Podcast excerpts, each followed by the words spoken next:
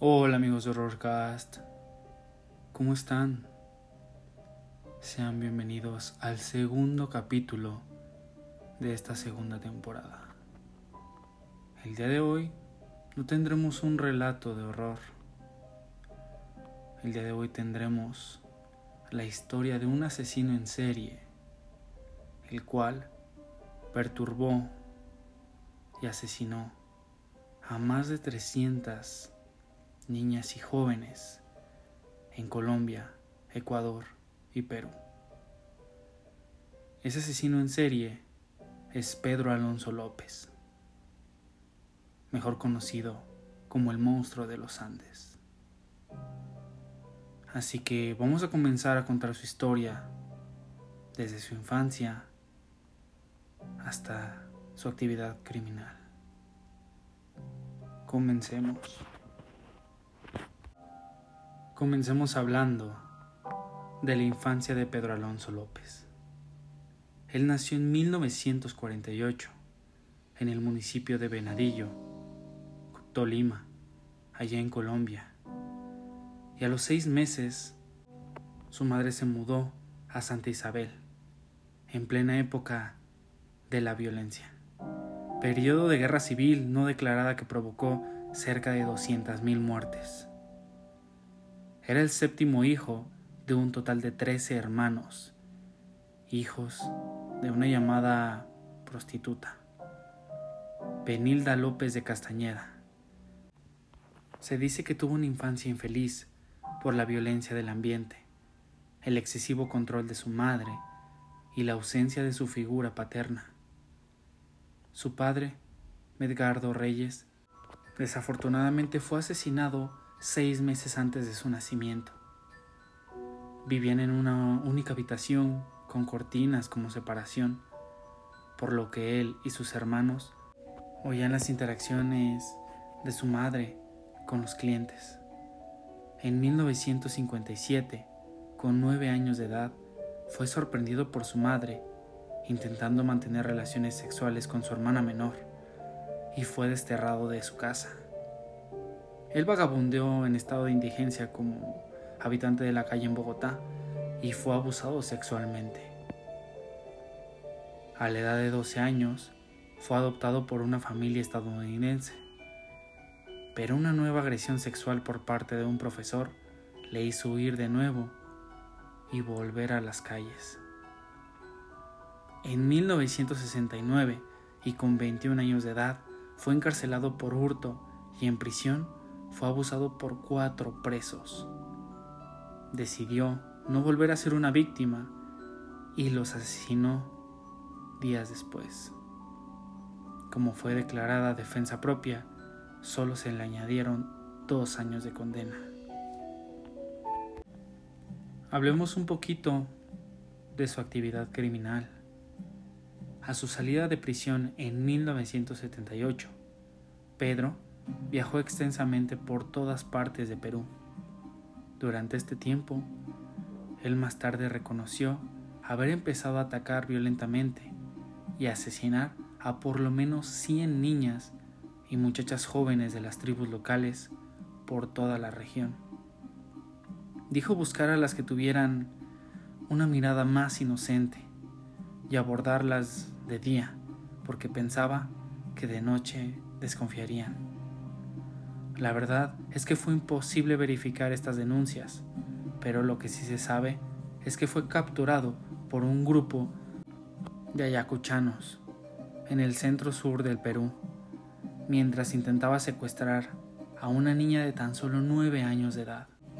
Los ayacuchanos le despojaron de sus ropas, pertenencias y lo retuvieron y enterraron vivo sobre la arena. No obstante, tuvo la suerte de su lado, porque un misionero americano intervino y convenció a sus captores que el asesino era impio y que debía haber sido entregado a las autoridades. Ellos consideraron esta posibilidad y entregaron a su prisionero a las autoridades peruanas las autoridades judiciales y policiales no quieren perder el tiempo en investigar esta denuncia procedente de las pequeñas tribus y el gobierno peruano deporta a Pedro a Ecuador. En su retorno a Ecuador, Pedro empezó a viajar alrededor de la región. Incluso frecuentemente se detiene en Colombia. Las autoridades pronto empezaron a notar un aumento en los casos de personas desaparecidas, más concretamente de muchachas jóvenes. Sin embargo, rápidamente estos concluyeron que se estaba produciendo debido al incremento y crecimiento de la demanda de esclavas sexuales y trata de mujeres. En abril de 1980, una riada inunda Ecuador, y esto causó que las autoridades tomaran de nuevo el archivo de casos de estas personas desaparecidas cuando las aguas rabiosas desenterraron los restos de cuatro niñas. Mientras era difícil por los especialistas determinar las causas de las muertes, concluyeron que los cuerpos de las muchachas que habían encontrado habían sido escondidos por alguien deliberadamente para tratar de que no fueran descubiertos. Después de la riada, una mujer de la localidad, Carvina Poveda, se dirigía a realizar sus compras a un supermercado local con su hija Marie, de 12 años de edad, cuando un hombre desconocido intentó raptar a la niña. Carvina pidió ayudar para detener al hombre que intentaba huir del supermercado con su hija en brazos.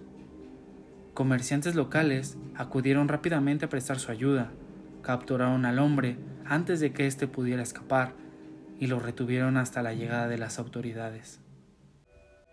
Pedro se encontraba muy muy tranquilo cuando llegó la policía, pero cuando regresaron a la comisaría principal con su sospechoso, su primera conclusión fue que tenían a un loco en custodia.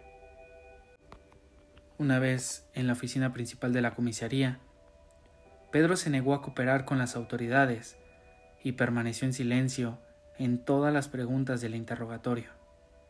Los investigadores pronto se dieron cuenta de que tendrían que emplear una estrategia diferente para hacer hablar a su sospechoso.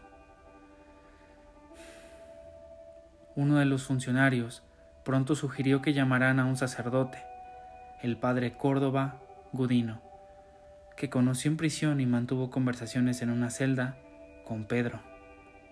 El diseño de la estrategia de la policía era que el padre Gudino se ganara la confianza del sospechoso y reconociera sus crímenes. Al momento, Pedro comenzó a hablar, y al día siguiente ya había revelado actos tan repulsivos de violencia que el padre Gudino no pudo oír ninguno más y pidió que le sacaran de la celda.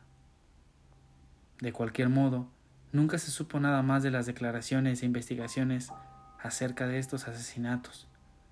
Lo que sí es conocido es que en 1980 se declaró culpable a Pedro Alonso López del delito de múltiple asesinato y solo fue sentenciado a 16 años de cárcel. Cuando se le preguntó qué hacía con esas víctimas, explicó que primero violaba a su víctima y entonces la estrangulaba mientras miraba fijamente a sus ojos. Quería tocar el placer más profundo de la excitación sexual antes de que su vida se marchitara. Por último, hablaremos de su liberación y paradero actual. Estuvo preso en Ecuador hasta 1994 y fue entregado a las autoridades colombianas por pedido de extradición, donde fue recluido en un hospital psiquiátrico. Años después, en 1998, es declarado sano y dejado en libertad. Según un documental del canal Bio, se ha llegado a emitir un periodo de búsqueda, localización y captura al Interpol desde el año 2002. La última vez que se le vio fue el 22 de septiembre del 99, cuando se presentó a la Registraduría Nacional de Bogotá para reclamar su nueva cédula de ciudadanía. Al momento, no se sabe de su paradero actual, aunque durante su detención un grupo de padres y víctimas habría manifestado hacer justicia por cuenta propia. Esto solo si Alonso López salía nuevamente en libertad. Se presume que fue ejecutado ilegalmente. En todo caso, no se ha vuelto a saber nada del monstruo de los Andes.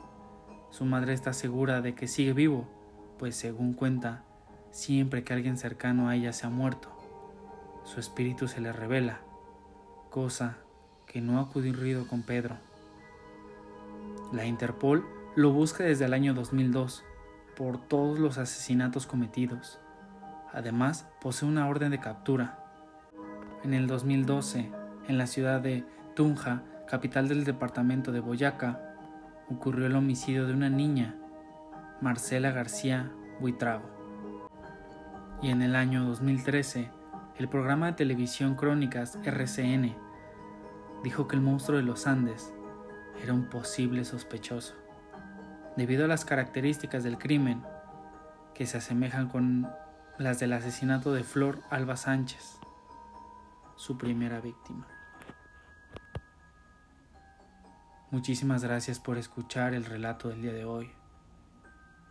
Debemos de saber que este ha sido uno de los peores asesinos en serie y que no se sabe su paradero actualmente. Esperen el día de mañana con otro asesino en serie.